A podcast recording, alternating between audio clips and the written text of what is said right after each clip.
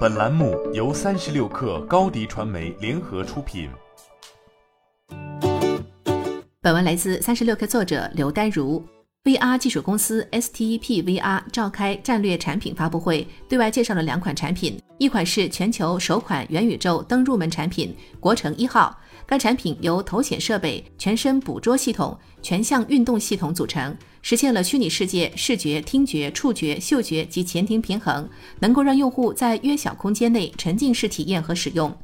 国城一号将分为商用和家用版本分别发布，今年七月率先在国内进行商用版的供货。十月向新加坡、韩国、日本、中东、北美、欧洲等区域供货，家用设备将在二零二二年年底或者二零二三年年初向市场发售。另一款产品是麦塔星，可以帮助需要虚拟形象完成短视频以及直播的制作的网红迅速的拥有个人虚拟形象。